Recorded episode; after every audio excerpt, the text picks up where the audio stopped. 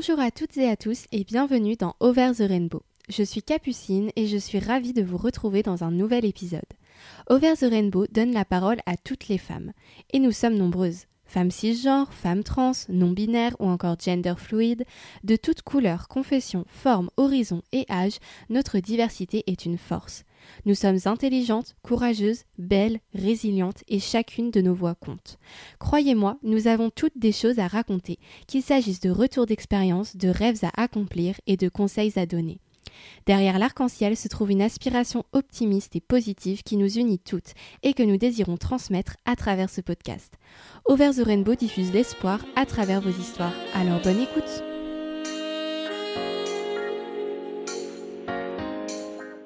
Aujourd'hui, nous parlerons donc enfance et maladie, puisque notre sujet est le suivant. À 4 ans, j'ai dû battre le cancer. Et pour mener à bien cet épisode, je suis ravie d'accueillir notre invitée du jour, Camille. Bonjour Camille. Bonjour Capucine. Comment vas-tu? Moi, ça va très bien et toi? Ça va aussi, merci. Avant toute chose, je tenais à te remercier d'avoir accepté de témoigner aujourd'hui dans Over the Rainbow. J'imagine que ce sujet est très personnel, très intime et qu'il doit faire remonter des souvenirs douloureux. Le cancer et la maladie en général font toutefois partie de notre monde et il est important d'en parler. Il convient de rappeler que le cancer pédiatrique est très rare puisqu'il concerne 1 à 2% des enfants. Pourtant, il est la deuxième cause de mortalité chez les moins de 15 ans après les accidents. Comme 8 enfants sur 10, tu as guéri du cancer et tu acceptes aujourd'hui de nous en faire le récit. Merci à toi de te confier pour nous raconter ton parcours. Je vais donc te poser plusieurs questions pour te guider lors de ton témoignage. Certaines ont notamment été posées par des abonnés. D'ailleurs, si vous souhaitez vous aussi poser vos questions à nos invités, rendez-vous sur Instagram où je demande chaque fois votre participation. Alors, pour commencer, peux-tu nous parler un petit peu de toi? Moi, je m'appelle Camille, euh, j'ai 19 ans. Euh, je fais des études de, médecine à Nantes. Mhm. J'aime euh, le sport, le tennis, la danse. J'aime aussi chanter, voir mes amis, ma famille. D'accord, très bien. Tu as donc euh, accepté de venir parler ici de maladie. Peux-tu nous dire du coup quel cancer tu as eu? Moi j'ai eu un cancer du sang qui s'appelle aussi leucémie, mhm. myéloïde lymphoblastique, ça c'est le type de leucémie que j'ai eu. Donc c'est une maladie qui circule dans le sang, c'est la moelle osseuse qui euh, fabrique euh, les cellules sanguines qui se situent dans les os de notre corps, qui déraillent et qui fabrique des cellules anormales. Mhm. Et donc, au lieu d'avoir euh, les cellules qui réparent toutes les plaies dans le corps, c'est-à-dire les plaquettes, j'en avais 300 par litre au lieu de 300 000. D'accord, ok. Bon, bah c'est bien, c'est précis. tu voilà. de médecine, c'est bien expliqué. Du coup, quel âge tu avais quand tu as été euh, diagnostiquée? J'ai été diagnostiquée à 4 ans. D'accord, 4 ans. Donc, euh, toute petite. Comment est-ce que tes parents, ils ont été alertés déjà que quelque chose n'allait pas? Comment est-ce qu'ils se sont rendus compte qu'il y avait un problème? Bah, comme je t'ai dit, comme j'avais plus de cellules qui réparaient les plaies, j'avais beaucoup de bleus partout pour rien. D'accord. J'étais très fatiguée, je dormais tout le temps, euh, je n'avais plus d'appétit. Et le fait de boire au goulot de la bouteille me faisait un bleu au-dessus des lèvres. Ah oui, d'accord. Donc vraiment une peau très sensible qui marquait tout de suite en fait. D'accord. Et euh, ils, ont, ils ont tout de suite pensé à un cancer ou ils savaient pas trop euh, Non. Non, ils n'ont pas pensé à ça parce que pour des parents, ça paraît impossible quand ça touche euh, l'entourage. Ouais, c'est sûr. Et du coup, ils ont ils t'ont emmené chez, chez, des médecins. Je suppose combien de, de, temps ça a pris ce diagnostic du coup? Le diagnostic, il a pris pas mal de temps parce que justement le médecin a refusé de faire des examens et il ne mhm. prenait pas ça au sérieux. Il disait que je devais jouer avec mes sœurs et voilà. Mes parents leur ont dit que non, je jouais pas, je dormais toute la journée. Et donc, euh, au bout du deuxième rendez-vous chez le médecin, il a dit Je vais faire des, examens pour vous faire plaisir. D'accord. Et donc, ça a pris euh, quelques mois et après, j'ai été envoyée directement à l'hôpital. Ok, donc euh, pas un très bon suivi dès le départ, ça a été un peu compliqué. Dès le départ, c'était retardé, donc quand je suis arrivée à l'hôpital, c'était déjà assez avancé. Ouais, ok. Et du coup, tu étais toute petite à l'époque. Comment tu as vécu le fait de vivre à ce moment-là toute une batterie d'examens sans vraiment savoir ce qui t'arrivait? Euh, c'était compliqué parce que je réalisais pas vraiment, moi je comprenais pas vraiment ce que j'avais. Euh, après les examens, euh, bah, c'est assez lourd à supporter parce que ça fait mal. Les piqûres elles sont grosses, surtout quand le, la taille de l'enfant est minuscule.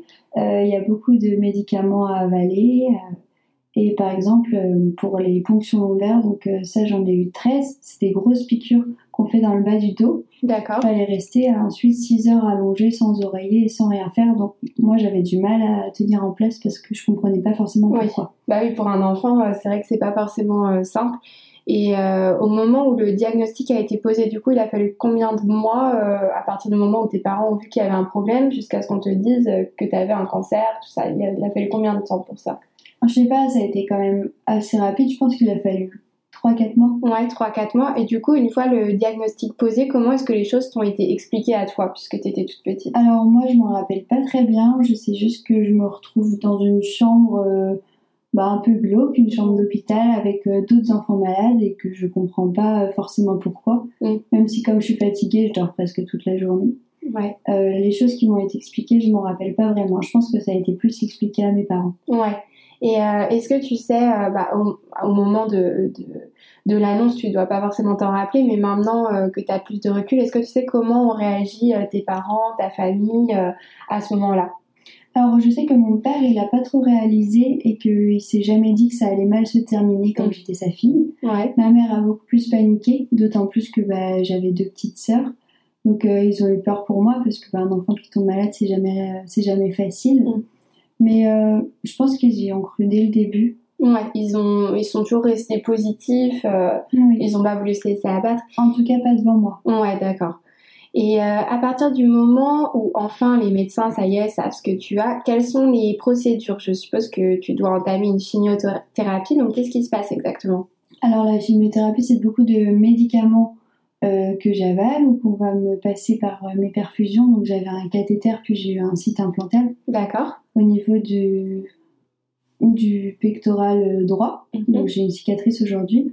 Et donc la chimiothérapie, ça va être des médicaments qui vont détruire dans le corps euh, les mauvaises cellules. D'accord. Mais l'inconvénient, c'est que ça fait pas le tri, donc ça va tuer aussi euh, toutes les cellules musculaires. Donc euh, on a la peau sur les os, clairement. Mm. On a d'autres médicaments qui font aussi gonfler beaucoup. Donc il n'y a pas le droit de manger de sel, tout ça. Donc quand tu es enfant, tu trouves que c'est pas bon ce que tu manges. Donc je piquais pas mal de crises. Mm. Et puis voilà, j'avais plus de force, mais au moins ça tuait euh, les mauvaises cellules. Oui, donc du coup, c'est plutôt des. Enfin, c'est vraiment des souvenirs négatifs pour toi, la chimiothérapie. Tu te rappelles, même si tu étais toute petite, tu te rappelles que c'était vraiment douloureux? Euh, La douleur, c'était tout ce qui était piqûre, euh, mm. post-opératoire, euh, les ponctions lombaires aussi. La chimiothérapie, c'était les médicaments. Il y a des médicaments qui sont très gros, donc compliqués à avaler. Donc, euh, des fois, j'en avais une quinzaine à prendre. Il fallait pas vomir au bout du quinzième parce qu'on devait tous les reprendre. Donc, ça, c'était un mauvais souvenir. Mmh, ouais. Et euh, est-ce que, euh, enfin, je suppose que l'environnement de l'hôpital c'est assez inquiétant pour un enfant. Est-ce que là où tu étais, les choses étaient mises en place pour que tu te sentes bien, que tu te sentes à l'aise, ou c'était plutôt hostile? C'était comment? Euh, en fait, quand on se sent pas à l'aise dans une chambre, il y avait une chambre où je me sentais vraiment pas bien. Mm. Euh, d'ailleurs, euh, mon état a un peu chuté. Il, ils nous autorisent à changer de chambre. Ils trouvent toujours une autre place. Sinon, les médecins étaient très gentils. Mm. Et euh, oui, ils sont surtout là pour rassurer. Ouais. Et euh, t'avais des, t'as pu te, te faire peut-être des, des, amis, des gens qui avaient ton âge, ou t'étais plutôt seule? Qu'est-ce que tu Alors moi, j'ai rencontré quelqu'un là-bas euh, qui a exactement mon âge, qui avait un autre cancer que moi. Nos parents sont devenus très amis. D'accord. Et le sont encore aujourd'hui. Et cette année, il était en première année de médecine et moi en deuxième, donc j'étais sa tutrice. Ah oui, d'accord. Et il est passé en deuxième année. ah bah, c'est super. Et euh, une, une, abonnée s'est interrogée donc, euh, sur le rapport avec la mort qu'on peut entretenir lorsqu'on a 4 ans. Donc euh, on sait que cette idée de mort est assez omniprésente, du moins on peut imaginer qu'elle plane toujours autour d'une personne qui a un cancer. Est-ce que toi tu avais conscience de ça euh, à un si jeune âge? Est-ce que tu ressentais une forme d'angoisse, de peur? Ou est-ce que justement le fait d'être jeune, ça te conférait plutôt de, de l'innocence, un sentiment de sécurité? Comment est-ce que tu, tu, sentais tout ça, toi, quand tu étais petite? Moi, j'étais confrontée à la mort, c'était mon environnement normal. Donc euh, avant mon cancer, j'avais aucun souvenir. Donc pour moi, la vie, c'était la vie que j'étais en train de mener, c'était la vie à l'hôpital. Donc la mort, euh, ça représentait vraiment quelque chose de banal pour moi. Et je me rendais pas du tout compte que moi, j'y étais confrontée. Euh, j'ai un ami qui est mort, un ami de ma chambre qui est mort pendant mon cancer. Ouais. Et j'ai pas réagi. Moi, je m'en veux un peu. Enfin, c'est ma maman qui m'a raconté ça, Ouais. mais je m'en rendais pas compte et du coup, ça m'a permis de de pas avoir peur. Mm. Je savais juste que tous les examens euh, que je subissais, euh, j'en avais marre, Mm. mais je me disais pas euh, si tu le fais pas, euh, tu vas mourir. Oui. Je savais pas vraiment ce que je risquais. Oui. Pareil quand pendant mon cancer, j'ai fait un abcès cérébral. Mm. Donc j'ai eu un caillot de sang qui a, bouff- qui a bouché une artère de mon cerveau. J'ai dû me faire opérer euh, d'urgence à Angers, on m'a emmené en hélicoptère. Et euh, pareil, là, je devais être à jeun pendant trois jours et moi, je m'en fichais, j'avais juste envie de manger. Oui, oui donc euh, c'est vrai qu'à 4 ans, on n'a peut-être pas conscience de, bah, de ce qui peut se passer. En fait, on est plus dans la douleur, peut-être qu'on ressent sur l'instant, mais Voilà, peut-être moins euh, se projeter. euh, non, je réalisais pas. Ouais. Et du coup, pour, euh, pour tes parents, euh, la perspective de, de mort, euh, ça devait quand même être, être angoissant. Après, tu t'as dit que pour tes parents, ils ont jamais vraiment... Enfin, ils ont toujours gardé espoir. Est-ce qu'il y a des moments quand même où, où ils avaient du mal avec ça, où c'était compliqué pour eux Enfin, est-ce qu'ils arrivaient à être rassurés malgré leurs difficultés, en fait, en tant que parents? Ils se rassuraient beaucoup entre eux. Ouais. À un moment où ils ont eu très peur, c'est justement quand j'ai fait cet abcès cérébral, Mhm. parce qu'une opération du cerveau, c'est lourd, ça peut très mal se passer. Donc là, ils ont eu vraiment très peur et ils s'étaient oubliés un petit peu tous les deux, parce que comme ils étaient très pris par euh, le fait de venir me voir, euh, de s'occuper de mes sœurs, ils oublient, ils oublient un peu leur couple. Ouais. Et pendant que je me faisais opérer, justement, ils sont allés dormir euh, tous les deux et ils se sont vraiment retrouvés, ça leur a fait du bien. Ouais. Et euh, cet épisode leur a fait vraiment très peur, mais sinon, en général, ça se passait assez bien. Donc je sais qu'ils ont eu peur, mais notre famille était très présente, euh, leurs amis aussi. Donc euh, sinon, ils ont très bien géré ça. Moi, ils ont jamais montré leur inquiétude devant moi, Ouais. et ils ont été là l'un pour l'autre. Donc euh, c'était très important.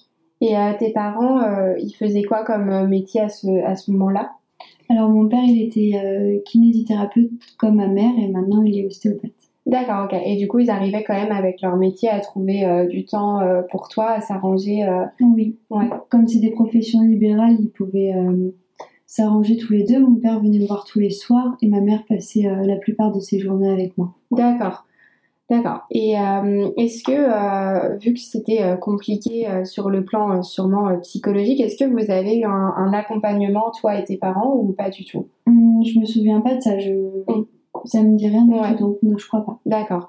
Est-ce que tu penses que ça peut être intéressant euh, d'avoir ce type d'accompagnement quand on est, euh, quand on subit un cancer, euh, que ce soit la personne malade ou la famille? Est-ce que tu penses que ça peut être un plus d'avoir un accompagnement psychologique? Oui, bien sûr. À l'âge à l'âge que j'avais, je pense que pour moi, ça aurait pas été indispensable parce que je m'en rendais pas compte. Ouais. Donc je préférais que quelqu'un vienne jouer avec moi Oui, et voilà. faire des activités. Et euh, mais par contre, pour mes parents, oui, je pense que ça aurait été un plus. Ouais. Est-ce que tu, tu as fait des rencontres à l'hôpital, des relations qui t'ont marqué aussi bien avec des membres du corps médical que d'autres enfants malades? Tu nous parlais de, de ton ami euh, tout à l'heure euh, qui a réussi sa première année de médecine. Est-ce qu'il y a d'autres relations qui t'ont marqué? Oui, j'ai eu des, un chirurgien que j'aimais beaucoup, beaucoup, qui est parti habiter au Nicaragua, donc je Ouais. rêve d'y aller. Mes parents m'ont promis qu'on irait un jour. Ouais. Et ensuite, un autre médecin qui est aussi parti en Australie, qui était vraiment génial. J'ai été très bien prise en charge. Ouais. Tu penses que quand on est euh, enfant aussi, les peut-être les, euh, les chirurgiens, les personnels euh, de l'hôpital créent des liens peut-être plus forts aussi avec des enfants? Oui, parce que les enfants, ça a une grande innocence. Donc, à partir du moment où on parle de choses qui t'intéressent, enfin, justement, on me donnait des jeux, j'étais contente. Ouais. Et on m'avait dit qu'on allait m'emmener au bloc euh, dans une petite voiture en plastique. J'attendais que ça. Enfin, je Oui. trouvais ça marrant. Donc, euh, oui, ça peut être facile de créer des liens avec des enfants, mais ça peut être aussi plus difficile qu'avec des adultes parce que l'enfant peut aussi ne pas écouter. et Mm. Comme il n'a pas trop euh, les règles. Oui, oui, c'est ça. Et puis du coup, on voit que tu nous parlais par exemple d'aller au bloc en petite voiture, tout ça. On voit que c'est important qu'il y ait des, des choses qui soient mises en place pour, euh, pour rendre la vie plus facile aux enfants, en fait, euh, pour, euh, pour que les, les fondations, les instituts qui s'occupent de ça puissent avoir des fonds pour justement rendre la vie un peu plus joyeuse aux enfants. Ouais, d'ailleurs, j'ai fait pendant mon cancer, on a eu un, un week-end organisé à Bélé pour les enfants malades du CHU de Nantes. C'était euh, grâce euh, à l'association Toute Pompe dehors. On avait récolté de l'argent. Ouais on était parti un week-end à Belly. Ouais, et du coup, ça ça, ça t'a marqué euh, quand tu quand Je m'en rappelle pas vraiment, j'étais petite, mais je trouve ça super d'organiser ça pour les enfants. Ouais, ça permet de faire un petit peu une, une pause euh, dans le processus. Mm. Et du coup, combien de temps ça a duré ta maladie depuis le début des examens jusqu'à la rémission? Alors, ça a duré de mes 4 ans à 8 ans, donc 4 ans complètement. Et mhm. ensuite, j'ai continué à avoir des examens euh, jusqu'en seconde. Donc au début c'était je crois toutes les semaines, puis après en espace tous les mois, tous les six mois, d'accord, tous les ans et en seconde ça s'est terminé. Ok, oui, donc c'est quand même quelque chose qui a duré euh, vraiment euh, longtemps parce que déjà 4 ans, quand tu dis que ça a duré de tes 4, de tes 4 ans à tes 8 ans, ça veut dire que toutes ces 4 années tu étais tout le temps à l'hôpital? Non, j'avais des permissions de rentrer chez moi. Après, je passais la plupart de mon temps à l'hôpital mais parfois j'avais une semaine où je pouvais rentrer. Ouais. Euh, L'hiver de mes 5 ans, euh, je l'ai passé entièrement à l'hôpital sans sortir. Ouais. Et après, euh, oui, je pense que c'était euh, trois semaines, une semaine à peu près, trois semaines à l'hôpital, une semaine chez nous. D'accord. Et comment tu faisais justement pendant toutes ces années pour organiser ta vie d'enfant, pour aller à l'école par exemple? Comment, comment est-ce que tu faisais pour organiser tout ça avec l'hôpital? Alors moi, j'ai pas été à l'école avant euh, le CP. Le CP, j'y suis allée très très peu. Mmh. Le CE1 presque toute l'année. Et la première classe où j'y suis allée entièrement, c'était donc le CE2. Donc sinon, j'avais très peu de cours. C'était les profs euh, qui venaient parfois euh, quelques heures à l'hôpital pour m'apprendre à lire, à écrire. Et quand j'avais des permissions de rentrer chez moi, jusqu'en CE1, c'était les profs qui venaient chez moi euh, quelques fois. Mais du coup, j'avais beaucoup moins de cours que les autres. Ok, et du coup, c'était les profs de ton école qui faisaient ça? Oui. D'accord. Donc, tu avais accepté de, de, prendre du temps pour euh, s'occuper de toi. Voilà. ouais. Ok. Et euh, on que je remercie. oui, c'est vrai que c'est gentil de prendre du temps pour des enfants comme ça individuellement. Et en même temps, c'est indispensable parce que l'école, c'est quand même important. Et je pense que ça devait te faire du bien aussi, toi, de, euh, d'apprendre des choses. Et euh, on revient un petit peu euh, sur, sur la chimiothérapie. la chimiothérapie, il me semble qu'un des effets secondaires, c'est de perdre ses cheveux. Comment est-ce, que, comment est-ce qu'on réagit quand on est une petite fille et qu'on perd ses cheveux? Euh, bah, moi, je trouvais ça bizarre parce qu'en plus, à cause de d'autres médicaments qui sont les corticoïdes, j'avais le visage très très gonflé. Mm. Donc, euh, mon visage, c'était vraiment une balle de foot. Ouais. Euh, sans cheveux, sans sourcils, sans cils. Donc, bah, franchement, je, me trouvais affreuse hein, parce que bah, je comprenais pas vraiment pourquoi. Parce que mes soeurs étaient très mignonnes, tout ça. Et moi, avant mon cancer, j'avais des longs cheveux. Mm. Enfin, j'aimais bien ça. Donc, moi, je mettais beaucoup de fichus des foulards. Enfin, j'avais toujours quelque chose sur la tête. D'accord. Et euh, sinon, euh, ouais, j'ai un souvenir euh, à l'école de mes cheveux qui recommençaient à tomber parce que j'entame une nouvelle chimio mmh. et que on me les arrache en fait parce que ça, ça tombait tout seul, donc on prenait des poignées pour les jeter par terre. Mais j'y participais aussi. Mmh. sinon, oui, j'ai eu beaucoup de moqueries en CP quand je retournais à l'école des fois parce que les enfants ils comprenaient pas. Ouais. Donc ils disaient la en gros, c'était l'approchez pas, on va attraper, euh, ah nos cheveux vont tomber aussi. Mm. Donc euh, j'étais un peu seule, mais euh, ça me rendait forcément triste parce que pour moi, aller à l'école, c'était un plaisir. Comme je faisais rien d'autre de ma vie, quand j'allais à l'école, j'étais vraiment contente. Ouais. Mais quand j'entrais chez moi, j'étais triste, mais je disais à ma mère que c'était pas grave parce qu'ils étaient trop jeunes pour comprendre.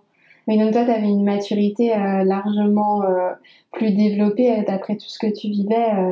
Sur certains points, oui. Disons que sur ce point-là, en tout cas. Et tu parlais de, tes sœurs, euh, tes petites sœurs, tu as combien d'années d'écart avec elles? J'ai un an et demi d'écart avec euh, ma moyenne, mmh. qui a elle-même un an et demi d'écart avec la plus petite. D'accord, ok. Et euh, elles, comment est-ce qu'elles. Enfin, elles ne doivent pas avoir beaucoup de souvenirs, du moins au début de ton cancer, mais peut-être à la fin, est-ce qu'elles ont des souvenirs un petit peu de ce qui s'est passé? C'est pas des souvenirs, mais au début, enfin, comme elles étaient petites, donc quand j'avais 4 ans, ça a été diagnostiqué. Euh, il y avait une de 3 ans et une de 1 an. Donc euh, elle comprenait pas pourquoi mes parents euh, partaient tout le temps. Donc il y en a une qui a vécu ça un petit peu comme un abandon. C'est un peu un traumatisme pour elle, même si maintenant elle sait très bien pourquoi. mais elle s'est sentie un petit peu abandonnée. C'était des, c'était des hurlements quand mes parents partaient. Ma mère culpabilisait beaucoup de ça, mais bon, ils étaient obligés de venir me voir aussi. Ouais. Oui, c'est vrai que ça doit pas être facile à gérer quand on a d'autres enfants, surtout qui sont plus petits et qui peuvent pas, euh, qui peuvent pas comprendre ce qui se passe. Mm. Euh, Donc, euh, tu parlais des, moqueries des enfants à l'école. Est-ce qu'il y a d'autres moments où tu avais du mal à subir le regard des autres ou c'était principalement l'école où c'était compliqué? Bah, Moi, quand on venait me voir, j'étais contente, mais c'est vrai que j'avais un petit peu. La honte, c'est pas vraiment le bon mot, mais j'avais pas trop envie qu'on me voit comme ça parce que je me trouvais vraiment affreuse. Et même mm. quand maintenant je vois des photos de moi quand j'étais petite, je me reconnais pas forcément ça me fait bizarre parce que j'ai l'impression d'avoir un peu sauté une partie de ma vie. Ou que c'était dans une autre vie, mais j'ai l'impression que c'est pas la même personne. Ouais, je vois.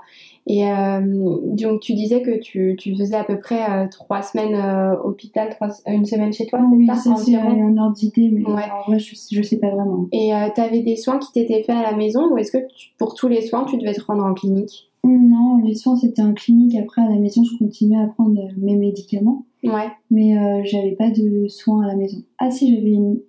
Si, si, mais à part des prises de sang d'une infirmière qui venait. Euh. Ok, les soins les plus lourds c'était euh, à l'hôpital. Voilà, elle changeait peut-être le pansement de mon cathéter aussi. Ouais, d'accord.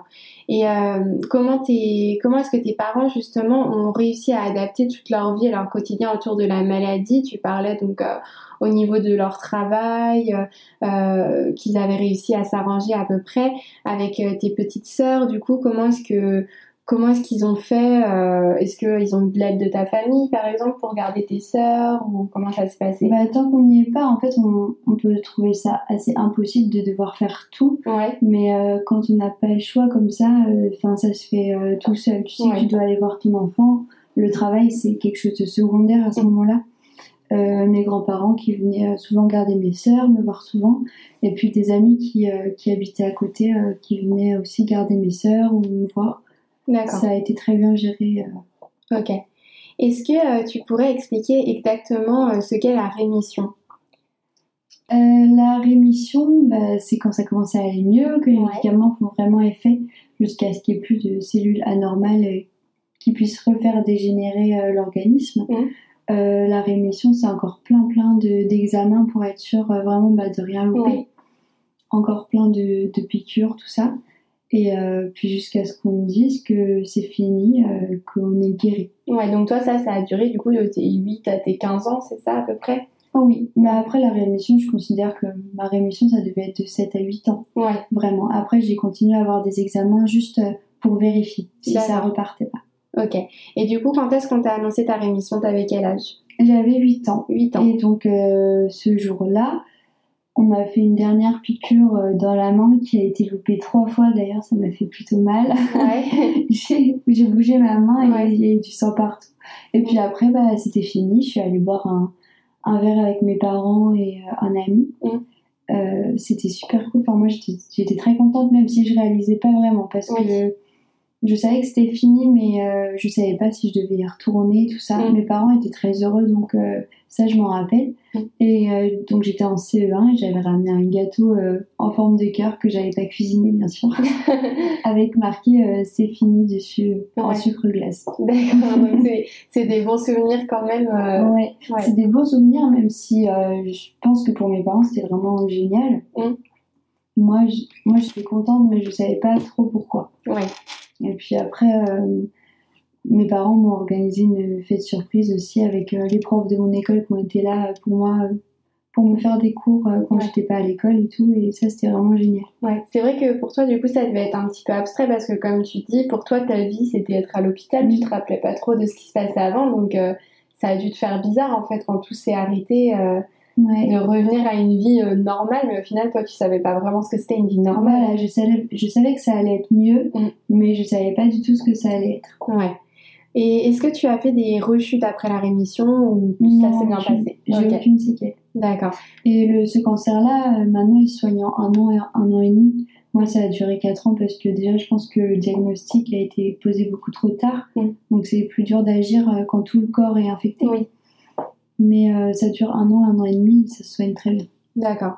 Et du coup, est-ce que après ta rémission complète, ce spectre du cancer a continué de te menacer? Est-ce que tu as eu des examens spéciaux à faire pour euh, que tu feras le reste de ton existence ou maintenant, est-ce que depuis la seconde, c'est bon, c'est Non, maintenant c'est fini. Là, je suis censée passer un électrocardiogramme depuis 4 euh, ans que j'ai jamais fait. Et c'est pourquoi faire du coup bah, Je sais pas. je sais pas pourquoi tout d'un coup mon cœur, mais. Ouais. D'accord. Et euh, aujourd'hui, tu, tu, es donc étudiante en médecine, tu passes en troisième année, c'est bien ça? Oui. Euh, Qu'est-ce que tu veux faire exactement? Euh, J'ai quelques idées, même si je suis sûre de rien, parce que que j'ai pas fait assez de stages donc je préfère voir par moi-même. Je choisirai en sixième année, donc euh, j'ai le temps. Mais sinon, bah, peut-être pédiatre justement, oncologue, donc c'est tout ce qui va s'occuper des cancers. Hématologue, c'est tout ce qui touche au sang. D'accord. Ou cardiologue, ça m'intéresse, mais j'attends de voir. Ok. Du coup, est-ce que cette euh, vocation est marquée par ton histoire personnelle? Est-ce que ton, ton désir de, soigner est né de ta propre expérience de la maladie? Euh, Je peux pas affirmer ça parce que j'étais petite, alors je sais pas si c'est à cause de ça ou grâce à ça. Mais je pense que ça a été euh, sans doute un élément déclencheur. Ouais. Euh, après, moi, je veux faire médecine depuis que je suis en sixième, enfin, du plus loin que je me souvienne. Et je pense que oui, ça me conforte dans mon choix parce que j'ai été déjà plongée dans cet environnement-là. Et je vais exercer justement à l'hôpital. D'accord. Euh, penses-tu que qu'en tant que médecin, avoir soi-même vécu un cancer ou une maladie, dans tous les cas euh, une, une hospitalisation poussée, pardon, est une plus-value, quelque chose qui aide à mieux comprendre le patient, à mieux l'accompagner? Voilà, c'est surtout dans la relation au patient que ça va m'aider parce que j'ai pas euh, plus de connaissances que les autres. Déjà, j'étais petite et en plus je posais pas forcément de questions. Enfin, pas à cet âge-là, maintenant oui, mais. Et oui, par rapport euh, aux patients, euh, ils sont beaucoup plus. Je vais pas dire à tous les patients que je vais voir que j'ai eu un cancer, parce que je suis pas là pour ça, je suis là pour les soigner. Mais euh, il y a des patients qui font pas confiance et qui vont dire bah, Vous savez pas ce que j'ai, mm. enfin, vous pouvez pas comprendre. Et du coup, à ce moment-là, le fait qu'ils sachent que moi aussi j'ai eu ça, eh ben, ils vont se sentir plus rassurés, mm. ça leur donne un peu plus d'espoir aussi, mm. et ils se sentent plus compris, ils vont plus se confier à moi, et ça, je pense que ça va vraiment m'apporter. Du moins, pour être, même si sans, sans qu'ils le sachent, moi, je vais être plus proche d'eux et je vais faire plus attention. Ouais. Et euh, aujourd'hui, est-ce que ce passé t'affecte encore? Est-ce que, euh, est-ce que cette peur de, de, tomber malade, de faire une rechute, t'a poursuivi longtemps? Est-ce qu'elle est encore présente aujourd'hui? Non, j'ai jamais eu peur d'être malade. Ok. Et euh, est-ce que tu penses que combattre ce cancer a changé ta personnalité? Est-ce que cette expérience t'a affecté tout au long de ta vie dans tes relations sociales, dans ton rapport aux autres et à toi-même? Euh, Déjà, euh, oui, je pense parce que je suis pas du tout matérialiste. Ouais. Quand j'ai fini mon cancer, ma maison, elle a brûlé. Ouais. donc, bah, ça, pour la plupart des familles, c'est assez horrible. Donc euh, mes parents étaient en pleurs, mes soeurs aussi, et ben moi je leur ai dit que c'était pas grave, mm. parce que en, soi, bon c'est dommage, hein, une maison qui brûle, mais mm. c'est pas si important que ça. Une maison, bah on n'était pas à la rue, on a pu aller chez des amis, on a pu louer une maison, on a reconstruit une maison. Bon c'est long, mais c'est pas si grave que ça. Oui, ça t'a permis peut-être d'avoir euh, un, un œil différent sur la vie, de pouvoir plus relativiser euh, sur les choses. Ça, je relativise plus et Bon, même si je me plains beaucoup comme, euh, comme tout le monde, je me plains jamais euh, vraiment sérieusement. Enfin, Je me dis toujours que c'est pas si grave que ça et qu'il y a bien pire. Ouais.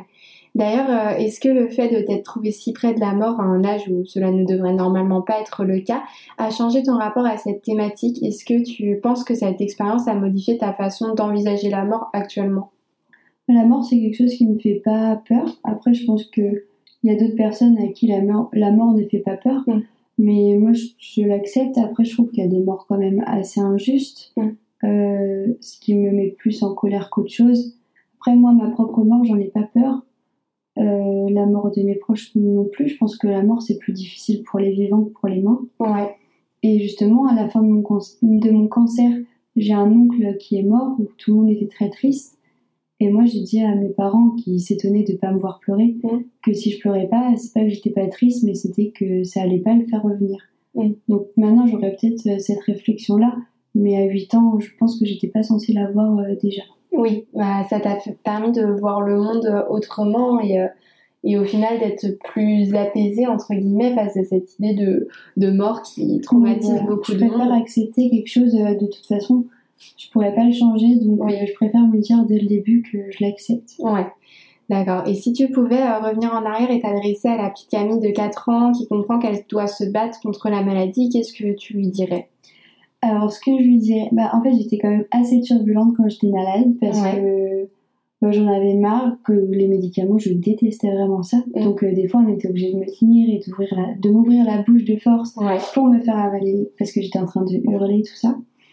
Et euh, des fois, oui, j'étais pas très agréable. Mm. Donc je dirais que les gens euh, qui me faisaient ça, mm. ils faisaient ça pour moi et pas pour m'embêter. Donc de me calmer un petit peu. D'accord. Quelles sont les meilleures façons pour un proche, selon toi, d'accompagner quelqu'un dans la maladie?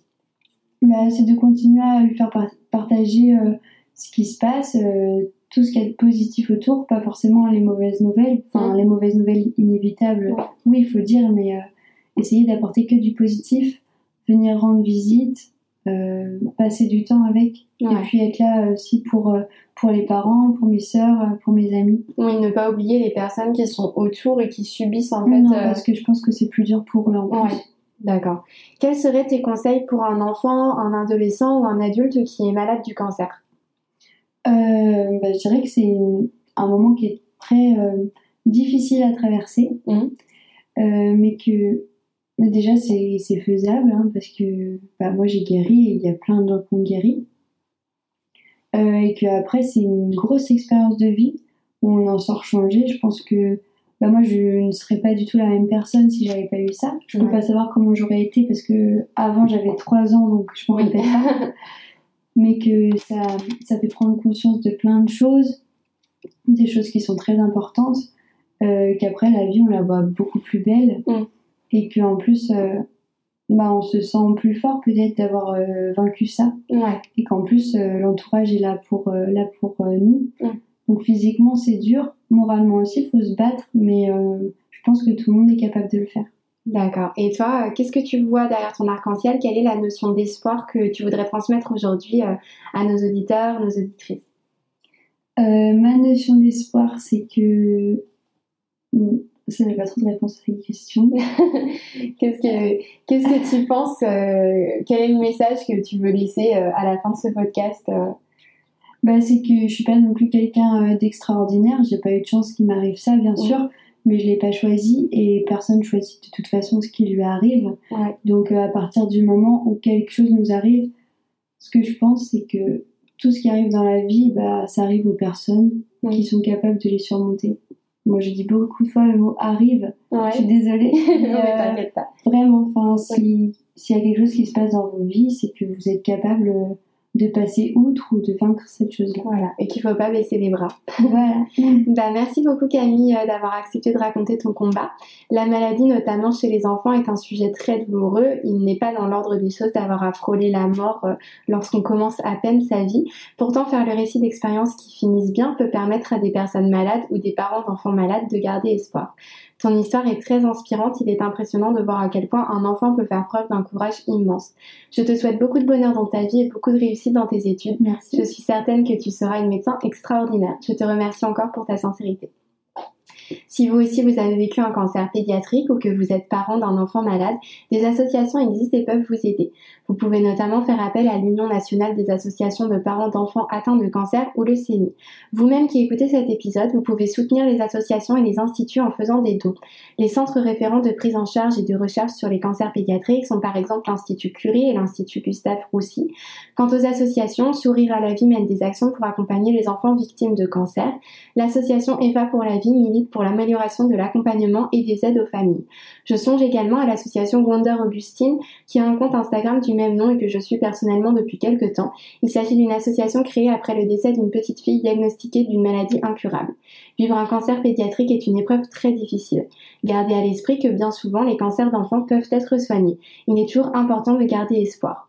Si le récit de Camille est celui d'une guérison, nous n'oublions pas évidemment tous les enfants qui succombent chaque année à cause de ces vilaines maladies. Personne ne devrait avoir à connaître une telle souffrance. Nous songeons à leur famille et leur adressons tout notre soutien. Là où ils sont, leurs âmes veillent sur leurs proches. Pensez à encourager la recherche pour que ces anges n'aient plus sitôt à rejoindre le ciel. Merci à toutes et à tous d'avoir écouté cet épisode. Over the Rainbow cherche à diffuser l'espoir par vos histoires et j'espère que vous avez apprécié le récit d'aujourd'hui. Nous nous retrouvons dans deux semaines pour écouter une nouvelle invitée. D'ici là, je compte sur vous pour partager ce podcast autour de vous. Et si vous en parliez à deux nouvelles personnes après chaque épisode Pensez aussi à laisser une petite note sur la plateforme d'écoute de votre choix et à me transmettre vos retours. Vous pouvez me suivre sur les réseaux sociaux, notamment sur Instagram, il s'y passe beaucoup de choses entre deux épisodes. Et n'oubliez pas, le monde est toujours plus beau si l'on voit Over the Rainbow.